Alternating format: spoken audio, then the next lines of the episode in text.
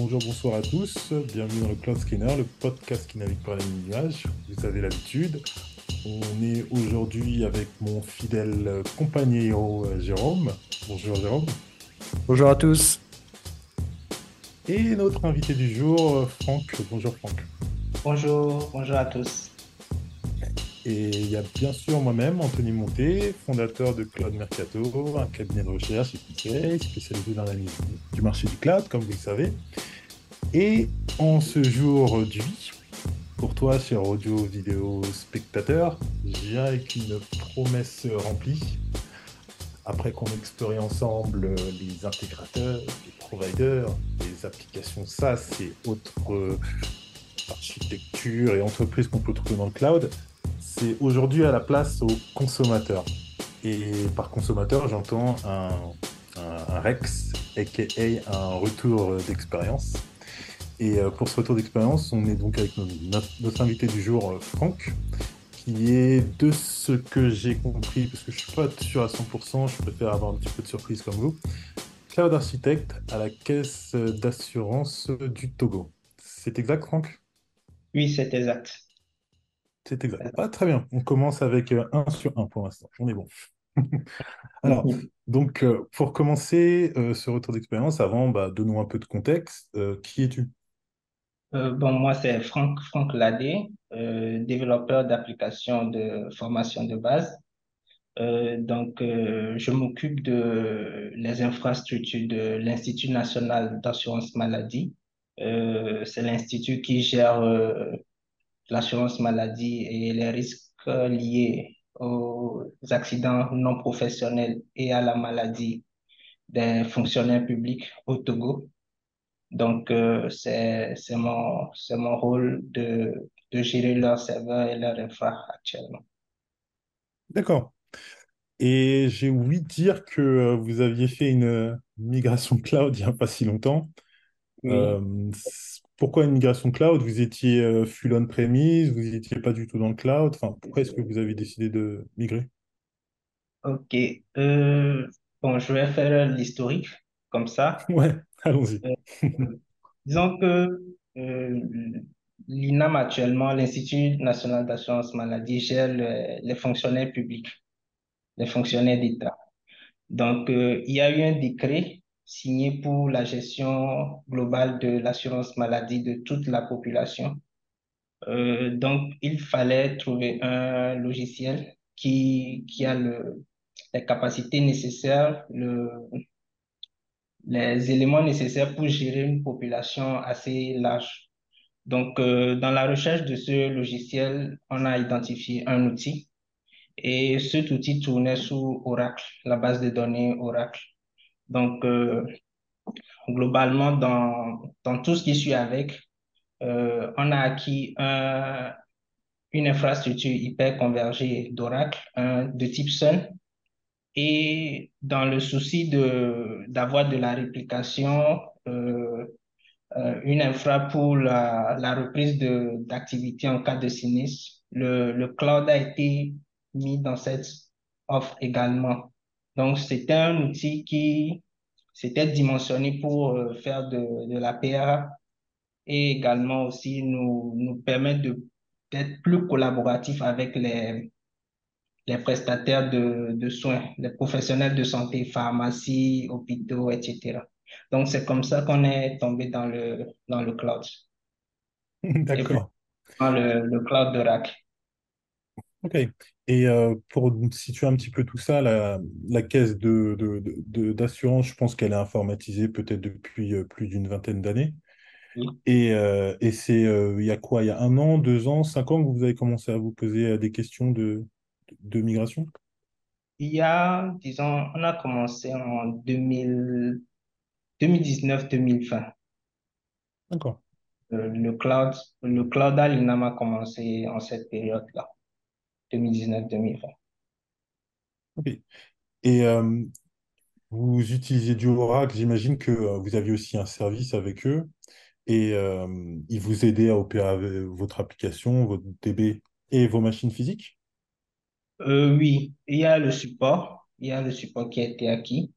Donc, comme tu l'as dit, le service n'est pas juste Love Cloud. Donc, il, il y a un accompagnement derrière.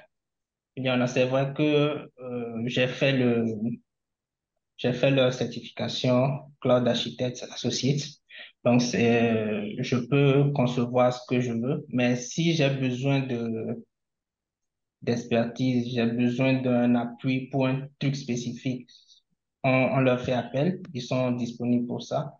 Je ne sais pas si c'est parce que c'est une offre entreprise ou c'est comme ça, ils fonctionnent avec les, les privés et les individus également. Mais ils sont, ils sont quand même disponibles pour nous. Donc, réactif. Euh, ce que j'avais compris, c'est que leur service de support de base, il est un peu mieux que leurs concurrents directs, euh, pour ne pas les nommer avec des A et des S, des A au début et des S à la fin. Mais euh, de ce que j'avais compris, oui, leur service de base, il est un petit peu mieux. Mais, Ah euh, et donc, c'est pour, ça fait partie des, des- des choses qui vous ont incité à aller voir Oracle, le fait que, euh, justement, euh, ils ont un support Et euh, ce support, parce que vous, vous êtes au Togo, on aurait tendance à penser que c'est toujours à Paris ou même quand on va au- en Afrique, ça va être au Nigeria ou en Afrique du Sud. Vous avez un support au Togo qui est avec vous? Euh, non, sur place, il n'y a pas de support purement Oracle. Euh, je crois Mhm. qu'il y a des représentations des, Ouais. Des Ouais, de leur cabinets. network. Oui. Par exemple, pour le, les- l'infrastructure dont j'ai parlé, euh, Mhm. faire converger, euh, il y a un support, euh, un, un prestataire sur place qui a l'agrément de euh, d'Oracle pour toucher à l'équipement. Maintenant, pour tout ce qui concerne le cloud, donc quand on ouvre un ticket, il- on peut parler directement via Zoom, par mail et tout. Ah ouais. Et ils ont des, comment ils appellent ça, des gestionnaires de comptes Mhm. portefeuille. Il y a, il y a certaines personnes qui gèrent le portefeuille de l'Afrique de l'Ouest.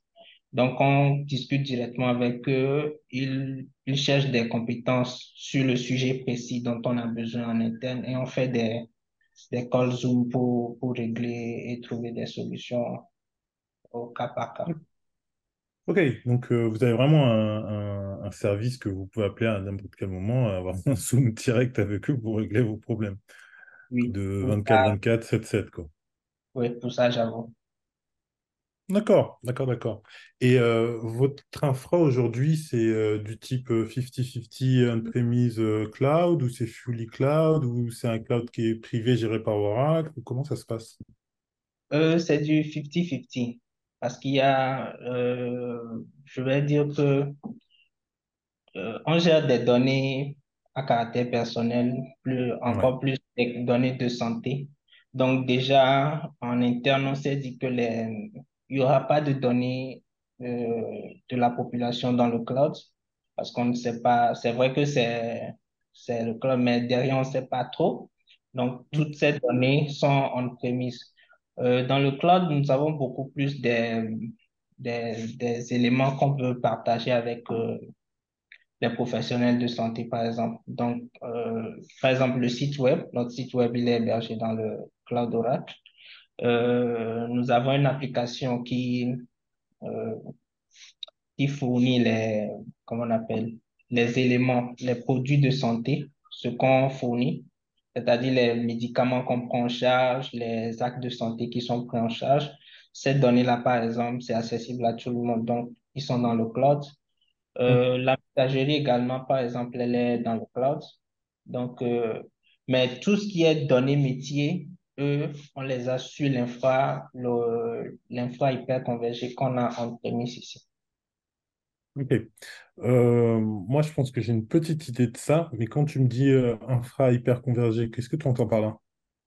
Au fait, euh, c'est une infrastructure de, bon, ils ont, c'est un rack, c'est un Ouais. rack dans lequel il y a directement des switches, euh, des, des des computes, des nodes de compute et des nodes de management. Donc, virtualisé en cluster et tout de celle de OVM d'Oracle.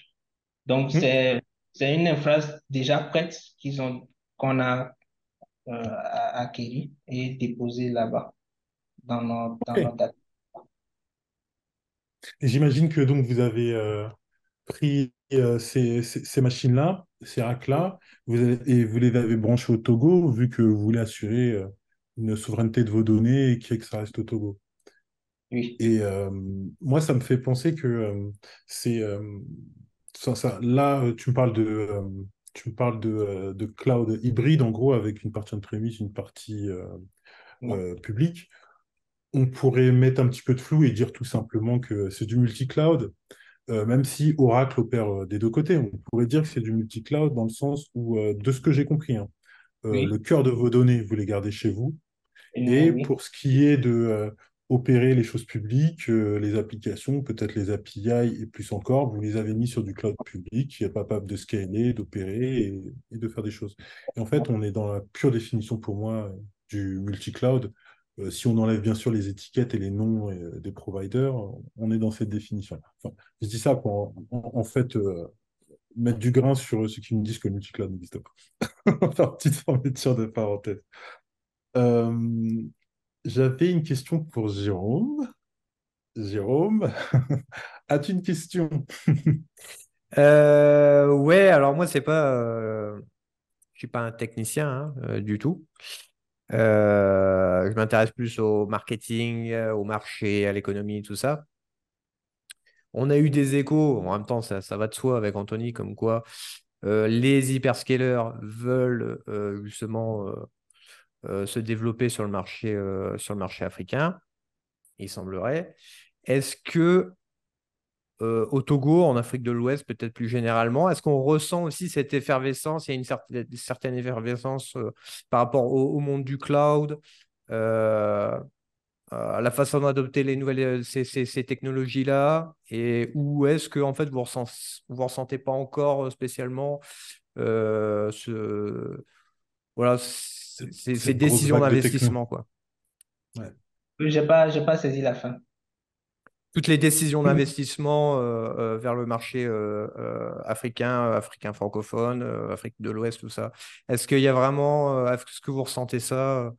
Et est-ce qu'au niveau des, des- des- des techniciens, est-ce que, bah, est-ce que ça vous hype, comme, on- comme diraient les Jones, quoi? Ok, bon, moi personnellement, euh, je vais dire, comme je l'avais dit, moi je suis développeur de base. Et comme il a dit, moi, c'est ça m'a hypé quand même. J'ai quand même kiffé. Parce que ils avaient commencé avec nous par un, un POC. On avait fait un POC. C'est là où moi j'ai découvert le cloud quand même. C'est là où moi j'ai vu, j'ai vu, bon, j'ai découvert et j'ai été fasciné. Et petit à petit, je me suis converti à la gestion système et tout jusqu'à faire cette certification-là. Donc, euh, c'est vrai que c'est pas vraiment l'utilisation du cloud au Togo, c'est pas vraiment poussé maintenant ou en Afrique de l'Ouest. Bon, pour ne pas dire de bêtises, c'est pas vraiment poussé comme à l'étranger. Mais je vois quand même quelques structures, quelques banques, ils ont des services et quand tu vois dans le lien du service, tu sais que ça vient d'un fournisseur cloud. En tout cas, ce que j'ai déjà constaté, par exemple, c'est ils utilisent des, des trucs d'Oracle également. d'accord. Est-ce que tu sais à peu près la, la proportion de- de- des entreprises qui ont adopté le cloud au Togo? Euh, en tout cas, je, un, deux, deux, trois. Ah. En tout cas, de sur trois banques, trois, quatre banques, euh, je dirais que trois. Trois banques sur quatre. Ouais, ils utilisent des services du cloud, même s'ils n'ont pas forcément euh, acquis tout, ils utilisent un service du cloud même. ouais, ok. Yes. Maintenant, dans la sous-région, je, je vois que dans la sous-région, c'est quand même beaucoup plus avancé. Le Sénégal, Côte d'Ivoire et Nigeria. Le Nigeria, n'en parlons pas, ils sont, sont assez loin. Donc, euh, en tout cas, c'est- mais ça vient, ça vient quand même, ça vient. On Et. Moi, du coup, ça me fait dire, euh, tu me disais tout à l'heure que votre choix d'Oracle s'est fait relativement naturellement parce que euh, vous aviez une DB Oracle et que, euh, bah, du coup, oui, ça va de soi que votre support et votre account manager, etc., vous incitent à aller vers là et que vous y trouviez aussi votre bénéfice en tant que client. j'en doute pas. Mais euh, euh, sur la base, euh, par exemple, pour des projets publics comme ça, sur un appel d'offres, je ne sais pas s'il y en a eu, je ne sais pas la loi sur les appels d'offres au, Togo, mais est-ce qu'il y a d'autres acteurs qui ont essayé de s'imposer face à Oracle? Et s'il y a d'autres acteurs, est-ce que c'était des gros Américains, des gros Européens, enfin des moyens Européens, je dirais, ou plus des acteurs locaux? Ou simplement Oracle était venu dans la... Ils ont mis le contrat le plus juteux et ça a été bien pour eux? Bon, sur ce point, je, j'avoue, je n'ai pas la main sur ce dossier. Je ne sais pas trop comment ça s'est fait. Hmm. Mais en tout cas, Oracle est venu. Exactement. Bon, euh, je, je, peux, je peux aider sur, sur cette question? Bonsoir. Bien sûr, bien sûr. Bonjour Léon. Alors, euh, mon nom, c'est Léon Amouzou. Je suis le, le chef du département système d'information à, l'Institut d'assurance santé au Togo. Euh, tout le plaisir pour moi de vous rencontrer, Monsieur Anthony. Euh, j'ai eu des échos de la dernière rencontre avec euh, Franck. il m'a dit tout le, tout le bien de vous et la séance que vous aviez eue dans, précédemment. Donc, effectivement, la question est de savoir est-ce qu'il y a un engouement ou euh, un intérêt croissant au Togo sur les problématiques liées au cloud? Je crois qu'il a si bien dit, effectivement, euh, au niveau du Togo, euh, dans les banques, dans les assurances et, et, aussi dans les structures à forte valeur ajoutée liées au numérique, vous avez une adoption plutôt exponentielle, plutôt croissante sur des, des outils. Je les ai vus plutôt sur la partie SaaS, c'est-à-dire Software as a Service, plutôt que euh, de prendre du IaaS que nous, nous avons aujourd'hui. Nous avons de l'infrastructure as a Service avec Oracle, c'est-à-dire nous, nous avons de l'espace que nous, euh, nous, nous, nous drivons nous-mêmes, quoi. Nous designons notre infrastructure et nous provisionnons des, des VM pour nous-mêmes la sécurité, nous-mêmes, nous le faisons. Par contre, la plupart des banques, la plupart des institutions dont il a fait mention ont tendance plutôt à aller vers des logiciels, des outils, tu as parlé des API tout à l'heure, qui sont déjà positionnés sur la partie SaaS du cloud. Donc, euh, mm. maintenant, l'autre chose qu'il faut euh, évoquer également, c'est la partie coût. Quoi qu'on dise, euh, le, le, le, le, volet coût influence un peu les choix aujourd'hui dans, dans, la région, notamment spécifiquement pour le Togo. Si vous n'êtes pas dans le privé ou dans les organismes internationaux, ça va être un peu plus difficile à adopter comme choix stratégique. Et, mais quand vous faites un TCO, Total Cost of Ownership de tout ça, eh ben, vous vous rendez compte qu'en réalité, vous avez tout à gagner en réalité. C'est-à-dire que plutôt que d'avoir un data center en interne que vous maintenez, les coûts qui sont liés et avoir, euh, disons, le choix de l'oracle ou bien le choix de, de, cloud et euh, tout est pris en compte par euh, l'opérateur ou bien le, le, provider. Donc, tout ça là sont des questions sur lesquelles nous, nous avons déjà travaillé en 2018, ce qui a abouti au choix en 2020, effectivement. Et aussi pour revenir à votre première question, qu'est-ce qui a motivé le choix du cloud en interne à l'INAM Les gens peuvent se poser la question, pourquoi? Si nous sommes une entreprise publique, euh, par-dessus tout, pourquoi on l'a choisi? Il y a aussi le leadership, c'est-à-dire la première responsable, le premier responsable de l'institution a eu la vision et nous sommes allés là-dessus. Il faut noter que euh, dans nos institutions, surtout publiques au Togo, vous avez parlé des procédures de marché, euh, les procédures concurrentielles, les appels d'offres et autres, sont mhm. terriblement difficiles à gérer. Donc, un appel d'offres, par exemple, euh, peut vous prendre le temps de 6 à 1 an avant que le, le, le marché ne soit attribué. Donc, mhm. lorsque nous avons commencé notre processus de transformation digitale à l'INAM, il y a eu plusieurs projets qui ont été identifiés et ces projets-là devraient euh, bénéficier d'un certain nombre de gros serveurs qu'on devait acheter. Par exemple, des, projets comme la JET, les logiciels SAP qu'on devrait acquérir, le logiciel métier, le site web, euh, plusieurs portails qu'on devait mettre en œuvre, mais tout ça là, il faudra trouver, si on doit être on-premise, il faut trouver des équipements, des infrastructures, il faut trouver les serveurs qu'il faut. Et nous sommes dit, à l'époque, on n'avait pas cette marge de manœuvre. Un, les contraintes de marché ne nous laissaient pas assez de marge de manœuvre. Il fallait aller vite. La flexibilité, l'agilité nous ont poussé à se dire, OK, nous avons, oh, nous pouvons avoir ou bien acheter un espace cloud, rapidement le customiser, le paramétrer et mettre à disposition donc du métier. Donc, c'est ça qui nous a vraiment sauvés au début. Il a parlé, de, par exemple, de, de, de la messagerie.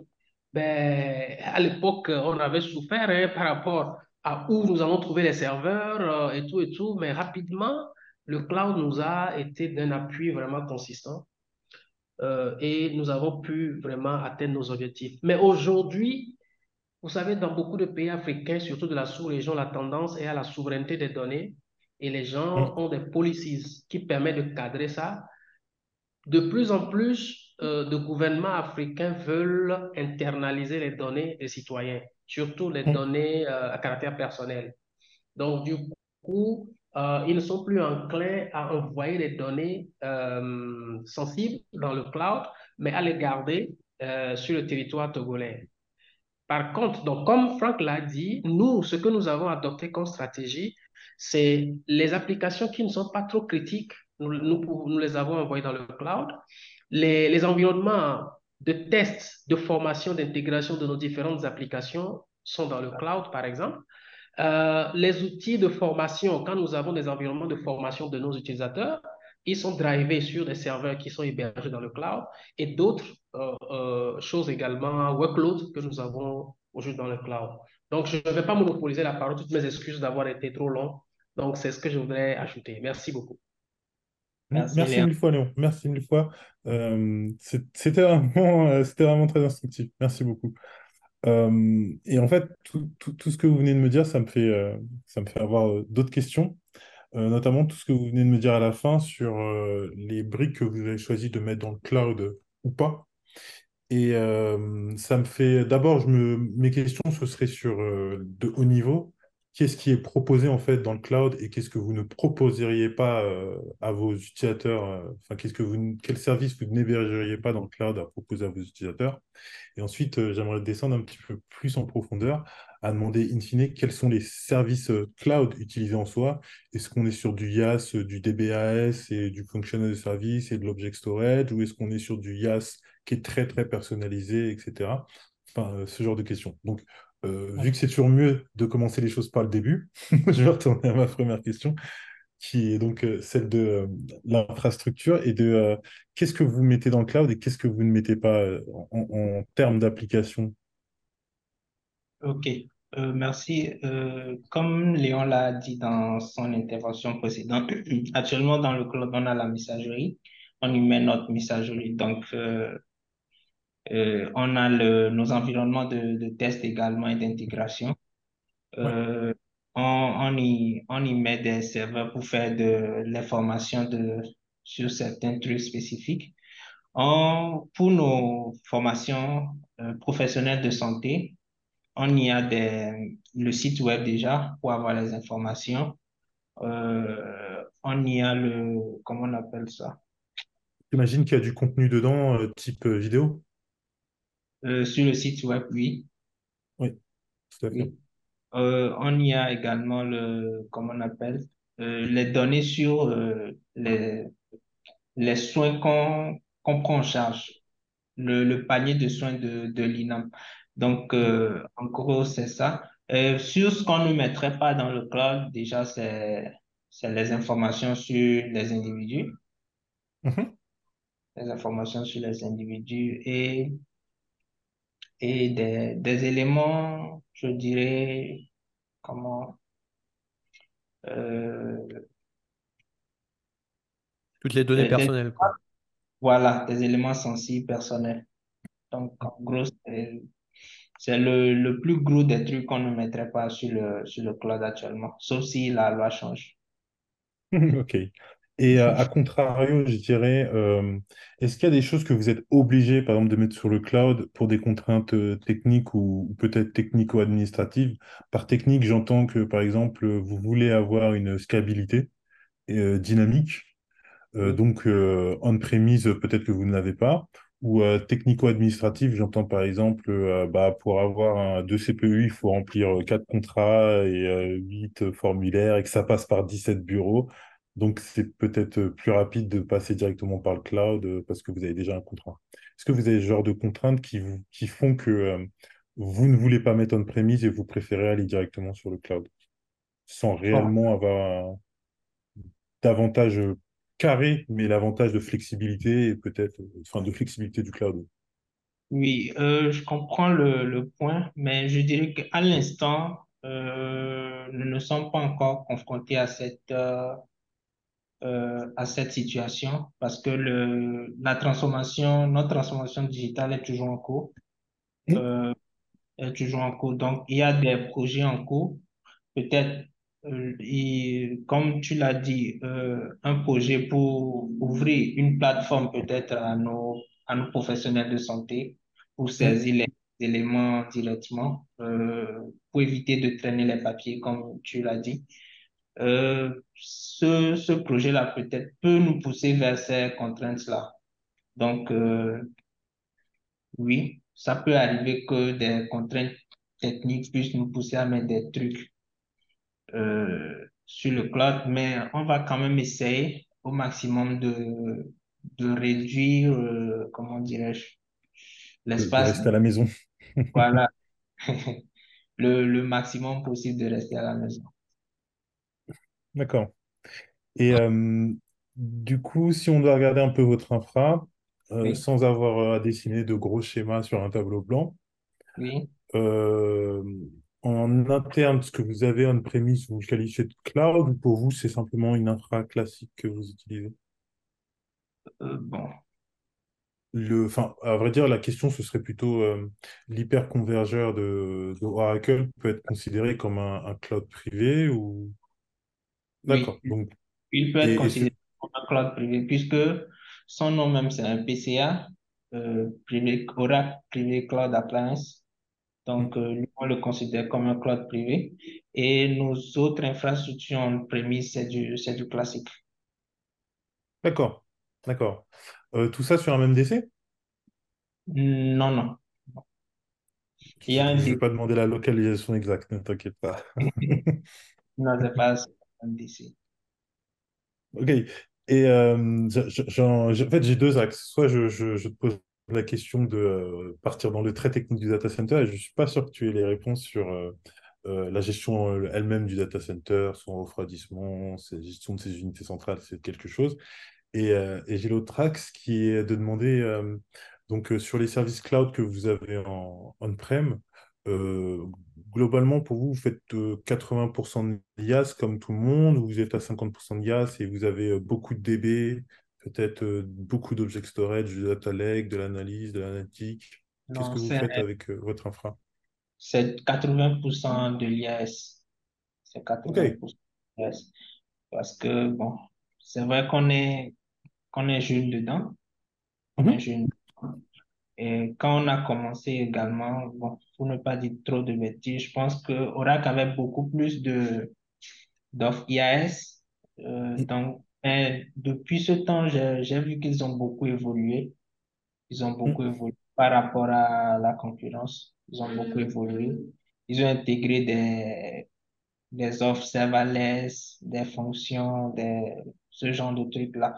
Donc, je dirais que c'est maintenant également qu'on essaie de réfléchir ensemble avec eux, voir qu'on peut, comment on peut quand même réduire les, nos, nos workloads IaaS, les mettre en serverless, euh, et, et tout, disons les, les offres qui consomment moins, quoi. Oui, oui, tout à fait. Moi, je dirais tout simplement être plus, euh, j'aime pas trop ce terme, mais euh, cloud native, dans le sens où euh, 90% des gens font un, un lift and shift. Je, je vais dans le cloud euh, et je prends ma VM qui était dans mon VMware et je le mets dans un, Oui, dans un cloud public. Et bah, on peut faire ce lift and shift et puis se poser les questions. Bon, il y en a qui essayent de faire les deux en même temps, ils sont courageux, mais on peut simplement migrer et ensuite se poser des questions de comment est-ce qu'on va moderniser notre infrastructure. Et je pense que vous êtes en plein dedans, quoi. Mhm. Tout à fait. Et dans, dans ce YAS, c'est, j'imagine donc de la VM, du block storage, un petit bout de, de object storage. Mais typiquement, la DB, tu ne me la mets pas dans, dans la partie cloud, en fait. Non, non, non.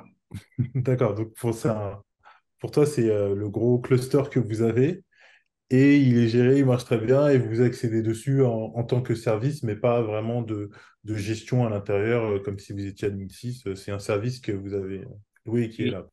oui, D'accord. Finalement, ça se rapproche assez bien de, du DBA de service, même si c'est payé euh, à l'année ou au mois. On est aussi sur un- une database de service, in fine. Je dis ça, je dis rien. Et, euh, et donc, je récapitule. On, sur du 80% de, de, de on... oui, Ouais, oui, c'était ça ma question, ma, ma question subsidiaire. C'était euh, en termes de... Vous utilisez du block storage? oui. D'accord. En termes de block storage, au- au- au- au- Oracle vous propose-t-il quelque chose de, de- de particulier? Parce que euh, moi, quand je regarde en fait euh, leur catalogue de block storage, il est assez, euh, il est très performant, tout en étant très peu cher. Et j'imagine que ça aussi, ça doit se refléter dans leur euh, offre on-premise. Sauf que je n'achète pas d'on-premise euh, chez Cloud Mercato, donc je ne sais pas. Et donc j'étais aujourd'hui pour te poser la question euh, le- leur block storage euh, qu'ils peuvent te donner avec euh, leur appliance, est-ce qu'il est bon? Est-ce que pour vous, ça a été une contrainte des départs de se dire, on a une DB, il faut qu'elle fonctionne très rapidement parce qu'on a beaucoup de choses à faire dessus? Et d'ailleurs, c'est la question subsidiaire. Donc euh, oui, euh, est-ce que tu as quelque chose, un commentaire, un, un- retour d'expérience tout simplement à donner sur cette appliance et ne serait-ce que les IOPS, euh, quelles sont les performances que c'est capable de donner? Est-ce que ça correspond à vos attentes à la caisse d'assurance? Oui, c'est vrai que, bon, en termes d'IOPS, je, je n'ai pas dit de, de bêtises. Ouais, je, oui, mais quand même, cette infra est performante. Elle est performante. C'est vrai qu'ils ont l'Exadata qui est, qui est beaucoup plus performante pour la, la base de données. Puisqu'ils ils ont tout euh, optimisé dessus pour, pour faire Hmm. fonctionner la donnée de manière plus efficace. Mais celle-ci, elle n'offre pas les, les performances de l'Exadata, mais elle, elle, elle répond quand même. Elle répond parfaitement. elle- répond déjà à vos attentes. Sachant que votre enjeu, c'est quand même, euh, la, la- comme tu me disais, À, le décret qui est passé, qui va ouvrir votre application au large public, à toute la population, oui. à la Euh, population générale. oui. c'est-à-dire, euh, euh, la couverture actuellement, elle est ciblée sur les fonctionnaires juste les fonctionnaires d'État.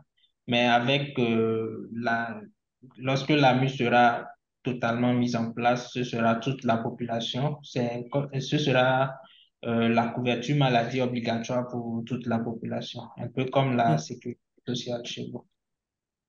Ok, ok, ok. Et ça représente à peu près combien de personnes, le Togo? Euh, bon, au dernier recensement, euh, je crois que ça doit être 6-7 millions de personnes. hein. D'accord, Ou d'accord. 8. hein. Et euh, pour 8 faire notre millions, 8 petit... millions 3, 8 millions 3. Voilà. D'accord. OK. Huit- Sachant que c'est 8 millions 3 de, de, de- d'adultes. Oui, Ah non, Et- oui, oui. Ah, toute personne confondue. Ah, toute personne confondue. D'accord. Très Oui. bien. Très bien. Donc, euh, en fait, vous allez passer, je ne sais pas combien vous êtes fonctionnaire, mais je pense qu'il y avait euh, Actuellement, million. euh, à peu près de 400 000, 400 000 Hmm. euh, fonctionnaires. Oui, Ouais, donc euh, vous allez faire un, donc un- un ah, bon euh, un fois grand 200, bout. fois, ouais, ouais, je crois quelque chose comme ça, fois 2000. Ça va être, ça va être énorme. Et encore que ça va que c'est pas, c'est pas une, c'est une caisse d'assurance, donc c'est pas non plus un site à, à fort trafic, mais euh, pendant les premières semaines, il peut y avoir fort trafic puisque les gens devront s'inscrire, les gens devront faire ceci, cela, etc. Donc euh, oui, bonne chance à vous quand ça arrivera. Merci. Et donc, pour en revenir à votre infrastructure, là, je vous parlais euh, plus on-premise, Mais si donc on doit partir euh, cette fois-ci côté euh, cloud euh, public, euh, Oui. ma première question c'est, euh, je crois pas qu'Oracle ait de data center public au Togo. Non. Euh, donc ma première question ce serait où est-ce que vous stockez les, ces serveurs-là, ces calculs-là, les applications vous... sont en Allemagne. D'accord? Notre région première est en Allemagne, Hmm. à Francfort. Ok. Et pas de problème de latence du coup? Moi je sais que non, en réalité il n'y en a pas tellement, mais euh, Pas, pas vraiment, pas vraiment, euh, puisque euh, euh, on a quand même une bonne connexion sur notre site, puisque c'est une connexion dédiée. Donc, donc il y a un VPN point-to-point avec euh, le réseau de l'autre côté. Donc, ce qui nous évite de faire passer tous nos trucs par Internet directement. Tout à fait. Tout à fait, ouais. D'accord. Euh, je sais pas, avant de continuer sur les différents briques cloud, est-ce que Jérôme, tu as une petite question au passage? Moi, j'en ai pas mal, mais euh, ça va être dur de les trier. Déjà, j'avais une petite question euh, toute rapide, toute conne. En France, on a la RGPD. Euh, là où je Oui. suis, euh, donc au Brésil, c'est la LGPD. Vous, ça s'appelle comment, du coup, euh, tout ce système? Euh, je pense qu'il se base sur le, la RGPD de l'Europe également. Ok, Donc, Donc, ok, euh, c'est, c'est une loi qui a été votée et adoptée en 2019. Ça s'appelle la loi sur la protection de données à caractère personnel. d'accord. Donc, c'est, c'est une loi formelle. Ça se trouve même sur euh, le, l'Internet public, euh, sur le site de l'A- l'ANSSI, l'Agence nationale pour la cybersécurité. Donc, euh, c'est une loi qui est déposée dans le domaine public. hein. Je peux vous l'envoyer, vous Hmm, allez regarder. hmm, Donc, ça a été voté par le, le gouvernement et adopté. Donc, c'est cette loi qui protège la vie publique, la, enfin, la vie euh, privée et les données à caractère personnel. Mm. D'accord. Bon. Euh, moi, de ce que j'avais compris, euh, les, le RGPD a servi de base pour euh, cet article qui est sous Creative oui, Commons que tout le monde peut utiliser. Et la plupart des gouvernements, que ce soit en Amérique ou en Afrique ou en Asie, quand ils veulent avoir une question de qu'est-ce qu'ils font, leurs des Européens, avec leur délire de vie privée, tout ça, bah, ils vont regarder le texte et les juristes le comprennent et ils le poussent aux assemblées nationales pour avoir euh, la loi. Donc généralement, même si le nom il change, c'est souvent les mêmes, euh, oui, les mêmes euh, phrases et les mêmes mots qui sont utilisés. C'est des contenus assez génériques euh, qui euh, se rapprochent. Euh, voilà, c'est ça. Euh, Ok. Euh, alors ça fera, moi j'ai une question qui fait un petit peu écho par rapport à ça et puis par rapport à l'actualité. Je ne sais pas si c'est exactement le même domaine, mais bon, cloud et intelligence artificielle, ça se... on entend souvent parler. Est-ce que... Comment expliquer? Comment dire? Le problème de l'IA, c'est le problème par rapport aux données. Et puis quand on travaille dans la santé et les assurances, bah, il y a beaucoup de données sensibles, comme tu l'as dit euh, à plusieurs reprises. Est-ce que euh, c'est déjà dans les tuyaux, comme on disait en 75, euh, de proposer par exemple des chatbots avec de l'IA dedans, par exemple comme le fait l'URSSAF en France? C'est pas la santé, c'est pour les pros, mais ça va sûrement être intégré avec Amélie ou un truc comme ça dans le futur sur la sécurité sociale. Ou est-ce que c'est quelque chose pour l'instant que vous observez un petit peu de loin euh, en attendant de voir comment ça va, ça va fonctionner niveau confidentialité, niveau technologie aussi? ok. Euh, bon, je dirais que pour l'instant, on, observe de loin. On observe de loin. Euh, c'est, vrai que y a deux, trois ans, bien avant le, le de l'IA quand même, il y a, crois qu'on avait essayé de faire un, un chatbot.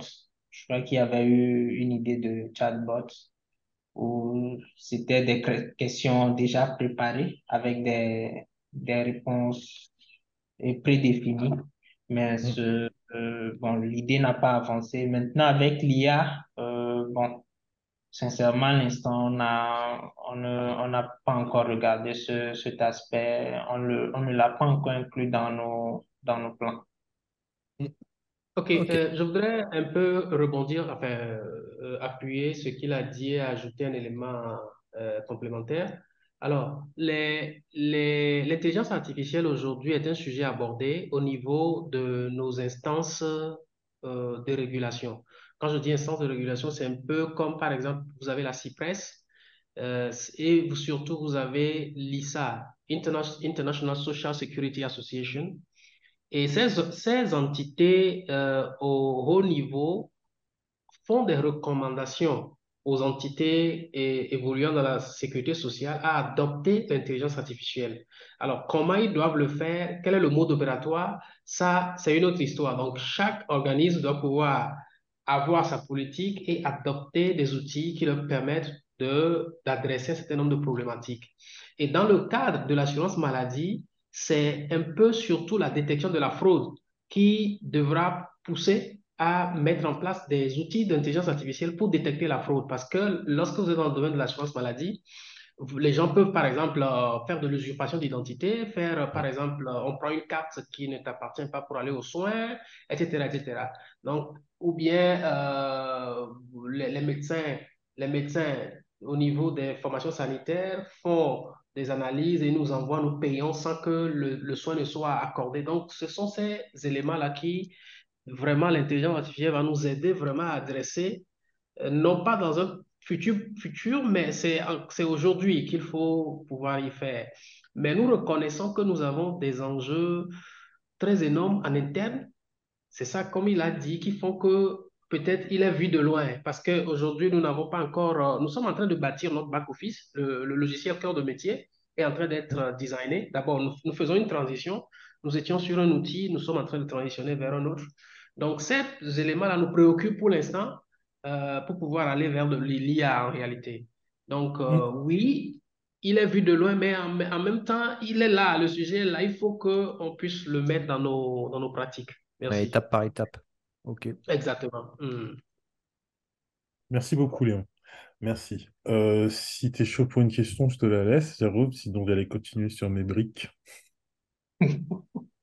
Euh, ben, pas spécialement. Moi, j'avais une question plutôt euh, du, côté de l'utilisateur, des utilisateurs.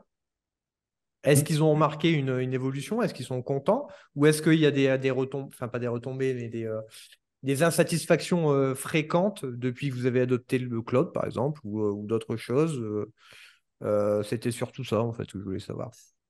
Ok, je vais prendre l'exemple de la messagerie. Donc, avant, excusez, avant, on utilisait Zimbra, Zimbra, la messagerie Zimbra. Donc, elle était hébergée en, en interne. J'avoue qu'elle avait beaucoup de soucis.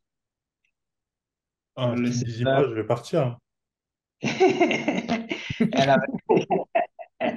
elle avait beaucoup de soucis. Euh, le serveur qui déconne souvent et souvent. Mais depuis qu'on l'a, on avait d'abord fait une migration de, de ça. On l'a migré d'abord vers le cloud. On a fait un backup et tout et restauré une nouvelle version dans le cloud de Zimbra toujours. Et depuis ce moment, je dirais que les utilisateurs étaient contents parce qu'il n'y avait plus de rupture d'accès au mail. S'il y a rupture, c'est que Internet ne, ne bosse pas. C'est que carrément, ne bosse avant qu'on ne passe sur euh, Exchange. Donc, de ce point, je vais dire qu'ils sont, qu'ils sont quand même satisfaits. Tant mieux alors. C'est cool. Donc, mission accomplie pour, euh, pour votre migration et votre service, du coup. Et, euh, et, pour faire la transition, euh, tu me dis que vous êtes passé sur Exchange, c'est ça? Oui. Et du coup, donc, vous avez installé une brique, euh, une petite brique IaaS avec une VM, un, un, Windows par-dessus et, et un serveur Exchange, tout ça. Donc déjà, c'est une première brique que vous avez, que je peux imaginer dans votre infra. Mais qu'est-ce qu'on peut voir d'autre chez vous? On peut voir du IaaS, on peut voir quoi? Quel genre de choses? Hmm, comme je l'ai dit, on fait actuellement on est beaucoup plus dans le IaaS, beaucoup, hmm. beaucoup, beaucoup plus. Mais pour les services purement cloud que je peux dire qu'on utilise également, euh, par exemple pour certains trucs on-premise, que, où on doit accéder depuis l'extérieur. Au lieu de, c'est vrai que pour chez nous ici, pour, quand tu as une connexion Internet et tout, pour avoir des adresses IP publiques, il faut forcément des frais supplémentaires. Euh, donc, nos serveurs en prémisse, euh, on n'a plus forcément besoin d'avoir des adresses publiques pour eux. Donc, on met un, on a des load balanceurs dans le cloud qui, qui sont euh, affichés sur Internet et avec notre liaison VPN point-to-point, la redirection vers cette, euh, cette VM-là, ce serveur-là. Donc, pour exposer l'application nécessaire à Internet sans pour autant exposer le serveur lui-même directement sur Internet. Donc, on a le, on peut dire qu'on utilise le, le WAF, le WAF, le load balancer. Oui. Donc, c'est, c'est beaucoup plus simple pour le moment. Et comme je l'ai dit, on essaie quand même de, de réfléchir ensemble à comment on peut beaucoup plus moderniser tout cela. Bah, en fait, c'est intéressant parce que, euh, tu vois, tu me dis, euh, vous utilisez pour l'instant beaucoup d'IAS. Et en fait, euh, dans la manière dont tu me l'exposes, au-delà de vouloir utiliser du calcul et du storage, en fait, là, votre premier bénéfice, celui que vous avez déjà trouvé, c'est celui du réseau. Oui. c'est celui du réseau de pouvoir vous dire je connecte tel endroit et tel endroit en direct avec un VPN Service Manager. C'est de te dire tel trafic, j'ai plus besoin d'avoir plein d'IP ou Oracle peut gérer mes IP publics. Et ça, c'est tellement mieux qu'on voit le prix d'une IPv4 aujourd'hui. Euh, c'est de dire que euh, le, réseau, tu peux le router entre plusieurs choses avec un load balancer, tu peux le protéger avec ton WAF. Et ça, en fait, c'est déjà la panoplie des services que rend un, fournisseur cloud. Et souvent, euh, bah, un load balancer, oui, c'est un service en soi, mais juste de dire réseau, souvent, dans la tête des gens, ça ne sonne pas comme un service. Alors qu'en réalité, il y a des cloud providers qui ne vous proposent même pas un réseau privé. Il y a des cloud providers qui ne vous proposent pas plein d'IPv4 publics euh, vous pouvez en, louer 50 chez Oracle, ça va gêner personne. Il y en a certains, ils vont, ils vont même pas vous en donner, il faut que vous appliquiez le support pour avoir euh, ce, cet IP euh, public. Ça me rappelle un truc aussi, j'ai oublié de dire, mhm. l'interface de gestion DNS, on l'a confié au Cloud Oracle également, puisque mhm. que c'était une gestion locale. C'est vrai mhm. que le notre domaine, le domaine, il faut le payer localement. Et c'était chez ce fournisseur également qu'on gérait les enregistrements et tout. Mais ce n'était pas vraiment flexible. Il fallait envoyer un mail au fournisseur ou avec les enregistrements pour qu'il le fasse pour vous. Donc, euh, finalement, on a décidé de payer le domaine chez lui et les enregistrements et tout ça, on a confié à Oracle. Donc, nous-mêmes, on fait nos enregistrements directement plus, plus facilement. Sur interface web ou API tranquillement, euh, sans avoir envoyé un email. Ça me fait penser à avant, j'allais dire dans les années 90, mais dans les années 2010, il m'est arrivé de le faire encore. Euh, pour avoir un certificat SSL, il fallait lutter avant Let's Encrypt. Il fallait envoyer des mails par-ci, par-là. Et pour en avoir un gratuit, il fallait en avoir un qui était payant à la révocation. Ça voulait dire que euh, si votre certificat se fait voler, vous payez à ce moment-là pour le faire évoquer. Donc, euh, on a bien évolué. Maintenant, les IP sont pas chers. Enfin, AWS a mis un prix aux IPv4, je tiens à le dire d'ailleurs. Il n'y a pas si longtemps que ça. Mais euh, oui, vous profitez en fait du réseau du cloud et c'est aussi l'un des avantages d'un hyperscaler. Vous avez un grand réseau mondial, CDN, WAF, load balancer, VIP, IPv4, IPv6. D'ailleurs, l'IPv6 au Togo, qu'est-ce que ça dit? Hmm, bon, pas grand-chose actuellement. Bah, c'est la même chose en Europe. Hein. Il y a quelques acteurs qui sont chauds, mais sinon, euh, personne n'utilise globalement euh, de manière volontaire. Si on n'oblige pas les gens à faire de l'IPv6, ils ne le font pas, tout simplement. Euh, je sais pas si vous avez un dernier commentaire à faire sur nos retours d'expérience, que ce soit toi, Franck, ou vous, Léon, ou même toi, mon cher compagnon euh, Jérôme. Ok, bon, mais pour ma part, merci de, de nous avoir offert cette interface-là pour parler de, de notre expérience. Euh, j'avoue que moi, le seul cloud que j'ai connu jusqu'alors, c'est Oracle. Donc, euh, je ne peux... Ça m'est difficile de parler des autres. C'est vrai que Hmm. j'essaie, j'essaie quand même de, de voir à peu près ce qu'ils font, mais sans, sans pour vraiment m'intéresser à fond à cela. Donc, disons que je, j'ai une veste Oracle actuellement. Pas vous faire de la pub. Donc, euh, en tout cas, il, côté support et accompagnement, j'avoue qu'ils sont avec nous. Pour ça, je leur tire un chapeau. Hmm. Pour ça, je Ah, leur tire un chapeau. Ben, Franck, tu prêches, tu prêches pour Oracle, hein? Ça, je un chapeau.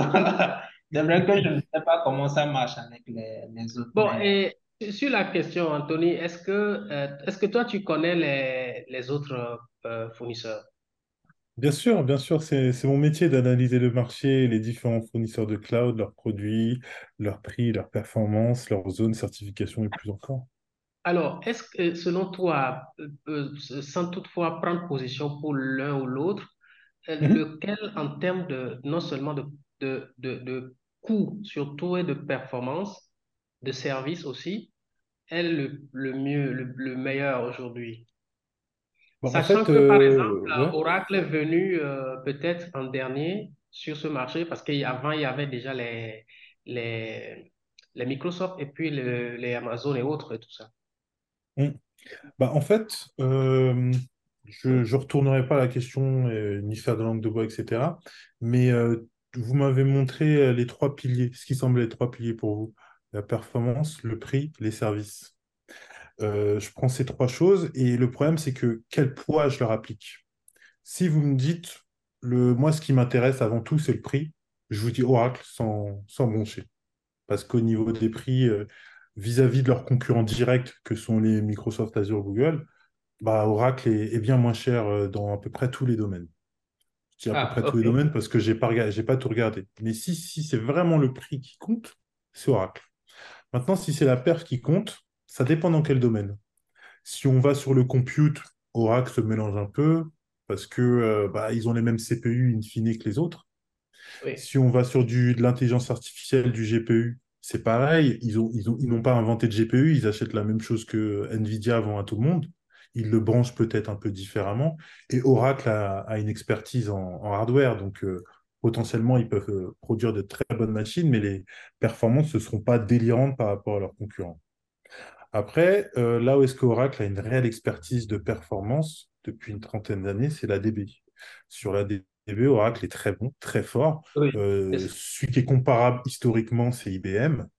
Et euh, IBM Oracle, c'est les deux qui se comparent au, au niveau de très grosse DB dans le cloud managé avec des appliances faits par eux-mêmes. Oui, oui, absolument. Euh, je n'ai pas comparé personnellement en- de manière numéraire avec des chiffres IBM et Ok, Oracle, les DB, la perf, etc. Donc je ne pourrais pas forcément me prononcer là-dessus. Et ok. après, le troisième point, c'est les services. Au niveau des services, là, euh, c'est un point qui est relativement subjectif. C'est d'abord euh, l'utilisateur, comment est-ce qu'il ressent, quelle est l'expérience de l'utilisateur, que ce soit au niveau console euh, web ou au niveau API. Hmm. Euh, AWS a toujours été réputé pour offrir des services qui sont user-friendly, que les users vont directement ad- adorer. Hmm. Pour moi, ça a été vrai, ça l'est beaucoup moins aujourd'hui. Pas parce qu'ils sont mauvais ou qu'ils sont devenus mauvais, mais souvent parce que déjà, ils euh, font le first move dans, certaines industries. Par exemple, dans le serverless, ils sont venus en premier, ils ont dit, nous, on est les premiers à faire Lambda. Il faut dire quand même au début, l'API de Lambda était pourri, c'était nul. Pour faire une simple fonction, on prenait une journée, deux jours, ça prenait quatre jours à apprendre complètement comment fonctionne la chose. Google est sorti, je crois, un an après. Ils ont fait quelque chose de beaucoup plus simple, beaucoup plus lean. AWS est reparti ensuite sur quelque chose de plus simple. Mais voilà, euh, c'est subjectif. J'arrive sur l'expérience utilisateur. Moi, je l'ai trouvé nul. Peut-être qu'il y en a d'autres, ils l'ont trouvé très bien dès le départ. Et donc, il y a ce côté un peu subjectif. Et après, il y a quand même aussi le côté euh, numéraire. Est-ce que euh, j'ai plein de services ou est-ce que j'en ai pas? AWS a 300 services. euh, Oracle en a peut-être une centaine. euh, OVH en a peut-être une cinquantaine. Et euh, ça ne veut pas dire qu'on a plus de qualité. Parce que qui c'est qui utilisera les 300 services d'AWS Pas grand monde. Qui sait qui va utiliser les 150 services d'Oracle? Pas grand monde non plus. Donc, on, va vers un cloud pour euh, généralement une poignée de services, une, une dizaine, quinzaine de services grand maximum. Pas pour tout ce que le cloud a proposé. C'est ça. Hmm. Et, euh, et c'est bien pour AWS, ils ont plein de services, ils sont capables de capter plein de clients et de mettre de ces services en, en coopération pour créer des services très innovants. Ça, ça je, l'avoue, il n'y a aucun souci là-dessus. Hmm. C'est très innovant ce que fait euh, AWS dans certains points, mais souvent, est-ce que j'en ai besoin? Hmm. C'est ça la, ça la question. Donc, euh, de base, vous m'avez soulevé les trois piliers, hein, performance, prix et, et service. Pour moi, c'est ce que je vois de base. Et euh, bah, en fait, ça dépend vraiment de, de ce que veulent les utilisateurs. C'est pour ça que même moi, dans les études que je rends, euh, Oui. mon, mon ultime souhait dans, dans mes études, je les, je les rends pas sous forme de PDF parce que je veux pouvoir utiliser l'outil web pour faire quelque chose de dynamique. Et avec ce dynamisme, ce que j'aimerais, c'est pouvoir dire à l'utilisateur, donne-moi ton affinité sur le prix, donne-moi ton affinité sur la perf, et à partir de ça, je pourrais te calculer quel est le meilleur pour toi. Mais tant que j'ai pas ce que l'utilisateur pense, en fait, je peux pas dire lui il est meilleur que lui, ça n'a pas de sens parce que euh, j'ai plein de chiffres, mais les chiffres sont neutres. Ça dépend de l'affinité, des, des envies des- du consommateur. Oui, oui. Alors, et, une deuxième question. Alors, vous, vous habitez dans quel pays, s'il vous plaît? Moi, j'habite au Portugal. Je suis français, mais j'habite au. Portugal. Dans, dans les pays euh, occidentaux, en Europe par exemple, est-ce que les problématiques euh, que nous sommes en train de vivre ces derniers jours, ces derniers temps en Afrique, surtout dans nos pays, est-ce que vous avez ça? Est-ce que par exemple, euh, euh, les gouvernements, les institutions publiques sont enclins par exemple à push leur data dans le cloud? Ça ne pose pas de problème, non, à, leur niveau, non? Dans le cloud public, je veux dire. Euh, je vais être sans langue de bois. Euh, pour ce qui est de, des administrations publiques, et surtout en, France, en Allemagne, en Hollande et d'autres pays, c'est un peu la même chose. Microsoft, par exemple, est là depuis toujours. Microsoft, ça fait 30 ans qu'ils sont là, qu'ils proposent tous les services aux administrations publiques. Donc, quand on arrive au moment de faire du big data, au moment de faire de l'IA, euh, pourquoi est-ce que je devrais disqualifier Microsoft? Ça, c'est un petit peu la manière de voir, euh, pour moi, des élus. Maintenant, moi, euh, Anthony Monté, sans parler de Claude Mercato et de ma société, Anthony Monté, personnellement, tout de suite, je vais avoir les poils qui hérissent. Pourquoi est-ce qu'on met mes données privées dans un cloud public américain? C'est pas normal, on devrait avoir la souveraineté. Et la solution, l'entre-deux que tout le monde a trouvé à ça, c'est à chaque fois faire de partenariats cloud euh, américain, cloud européen, euh, Hmm. intégrateur européen. Donc, on va créer, euh, par exemple, le Bleu ou des choses comme ça qui sont à chaque fois des associations où on va utiliser le pouvoir de frappe technologique américain, mais on va sécuriser ça avec de la gouvernance européenne. OK. Et c'est un peu la solution qui déplaît à la majorité, mais qui, mais qui propose qu'on propose pour dire aux gens, euh, les données ne partent pas chez les Américains. Mais et, et après aussi, de mon point de vue, il y a une autre chose, c'est que euh, je pense qu'on est quand même, euh, on a les outils en fait pour se protéger. Enfin, même si on voudrait mettre des datas privées dans le cloud américain, ce que je conseille à personne, enfin dans un cloud étranger, excusez-moi, ce que je conseille à personne, en réalité, on a des moyens technologiques de se protéger tant qu'il n'y Oui, aura pas un ordinateur quantique qui va les crypter, débloquer tout les, décrypter qui va tout déchiffrer. Aujourd'hui, je peux mettre mon truc chez Amazon et le chiffrer de manière à ce que Amazon ne puisse rien faire et que même moi, si je perds ma clé, je ne peux rien faire. Donc, Hmm. euh, on a les moyens de se protéger, mais c'est vrai que faut quand même garder les choses chez soi, quoi. Mais euh, il y a ce truc-là en. Europe et il y a deux camps qui s'hérissent euh, les poils pour euh, ce qui peut se passer, oui. OK, c'est ça. Très bien. Bah, mer- mer- merci de tes questions, euh, Léon. Merci beaucoup. Merci. Enfin, de vos Oui, questions. Non, Euh, non, vraiment... tu peux me tutoyer, hein, tu peux me tutoyer, pas de souci. Ok, pas de souci. Bah, c'était un plaisir de faire euh, le, le Cloud Screener. Et euh, moi, ce que je me dis, c'est que euh, on devrait, euh, on devrait t'inviter un autre jour, justement, pour parler des différentes problématiques qu'on peut voir en Europe et en Afrique. Et peut-être trouver quelqu'un quelqu'un qui est sur un autre continent et qui connaît un peu les choses pour oui, discuter de tout ça, parce que je pense que ça pourrait être assez intéressant. absolument, absolument. Puisque moi, je suis au niveau décisionnel et, et conseil à la, à la hiérarchie, au niveau gouvernance. Donc, c'est des questions sur lesquelles je voudrais avoir une vue euh, 360 degrés, voir Hmm. ce qui se fait ailleurs, comparer avec ici et faire des propositions, quoi. Donc, c'est, voilà, pour ça que je, je voudrais, voilà, c'est ça. Merci. Hmm. Pas de souci. Je pense que je vais, je vais vous envoyer un lien, on va en discuter dans notre podcast. Il n'y a aucun souci. Mais pour l'heure, euh, bah, ça fait une petite heure qu'on discute. Donc, euh, je pense qu'on va mettre euh, fin à- à- au podcast d'aujourd'hui. Merci à tous nos audio, vidéo, spectateurs. Merci à toi, Jérôme, pour la régie, comme d'habitude. Merci. Merci à toi, Franck, pour l'invitation. Et merci à toi, Léon, de t'être invité. C'était un plaisir. Merci. Bonne journée à vous tous. Bonne journée.